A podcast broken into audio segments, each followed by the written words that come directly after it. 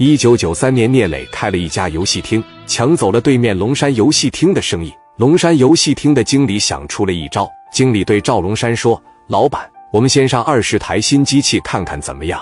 机器也没多少钱，如果你同意，我帮你联系，抓紧时间让大车给拉过来。”赵龙山一听，行，投入点就投入点。经理说：“我们家捡一捡人家门口排队的那些人，也能卖一两千个园子，也比在这卖二十个园子好吧？我先了解一下机器多少米，回头向你汇报。”赵龙山同意了。完事问了一句：“机器来了以后怎么办呢？”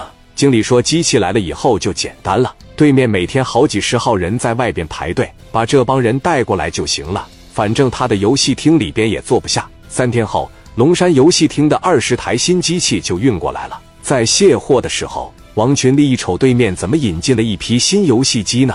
王群力穿过马路，来到了龙山游戏厅。新买来的家伙是吧？是。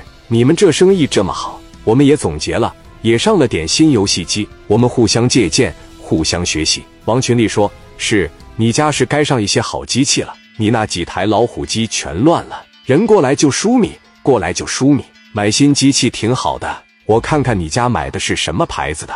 王群力一看，和红星游戏厅的品牌一样，上面留的信息也完全一致。你们是怎么联系上这个厂家的？你这两天没少上我那溜达，你把电话号码记下来了吧？赵龙山说：“同样的机器也不是只能卖你一家吧？我这机器都来了，还能怎么样啊？”王群力一听，好吧，祝你生意兴隆，好好干吧。回到红星游戏厅，王群力嘟囔：“一点脑子没有啊，自己不知道找啊，非得弄一样的品牌。”一边走一边骂。王群力说：“前台把账本收一收，别让外人看到。大元把咱家机器上的电话号码抹了，对面就是上来溜达两圈，买的机器跟咱家这一模一样。”蒋元一听：“是吗？我过去收拾他，收拾人家干啥呀？